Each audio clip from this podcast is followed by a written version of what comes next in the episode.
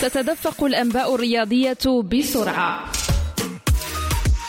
من ملعب إلى آخر في المغرب وإفريقيا وعبر القارات. آخر أخبار اللاعبين والأندية والمنتخبات وسائر الرياضات. في موعدكم اليومي مختصرات رياضية مع محمد أمين علام على ريم راديو. أشارت تقارير صحفية اليوم إلى اقتراب الإطار الوطني بدو الزاكي من تدريب المنتخب السوداني الأول وأن الإعلان الرسمي سيكون الأسبوع المقبل بالخرطوم بعد الاتفاق النهائي بين المدرب المغربي ورئيس الاتحاد السوداني لكرة القدم معتصم جعفر. الفريق السوداني أمامه مهمة غير هينة في إقصائيات كأس أمم إفريقيا 2024 إذ يحتل المركز الثالث في المجموعة التاسعة بفارق نقطة عن موريتانيا والغابون.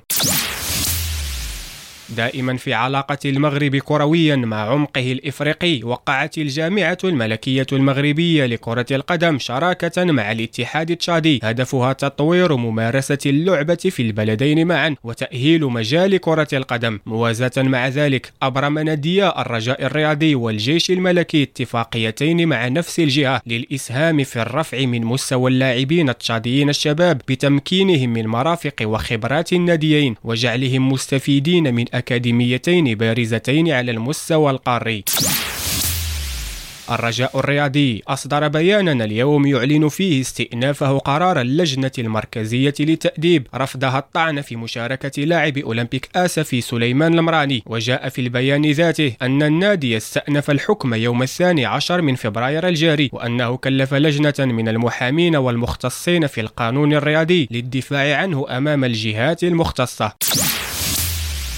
إلى أوروبا الآن ومسابقة دوري الأبطال Champions League ملك القارة ريال مدريد يعود من الأنفيلد رود بانتصار كبير بعد أن داس على كبرياء ليفربول الإنجليزي بخمسة أهداف لاثنين لحساب ذهاب ثمن النهائي. سجل للميرينجي كل من فينيسيوس جونيور بهدفين وكريم بنزيما بمثليهما مع هدف لإيدر ميليتاو. فيما دون لأصحاب الأرض الأوروغواياني داروين نونيز والمصري محمد صلاح هذا الأخير عادل رقم أفضل هداف إفريقي في تاريخ دوري أبطال أوروبا رقم الإيفواري ديدي دروغبا البالغ 44 هدفا.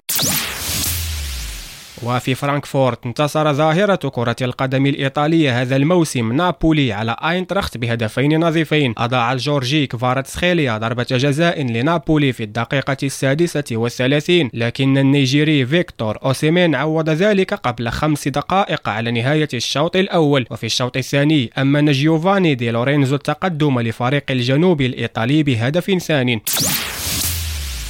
أصدر باريس سان جيرمان الفرنسي اليوم بيانا. قال فيه إن نجمه البرازيلي نيمار جونيور يعاني من التواء في الكاحل بعد إصابة تعرض لها الأحد الماضي أمام ليل في الليغ 1 دفعته إلى مغادرة الملعب في الدقيقة الحادية والخمسين وأشار النادي عبر بيانه إلى أنه سيقيم الوضع مجددا الأسبوع المقبل للحسم في مشاركة اللاعب أمام بايرن ميونخ الألماني لحساب إياب سمن نهائي دوري أبطال أوروبا.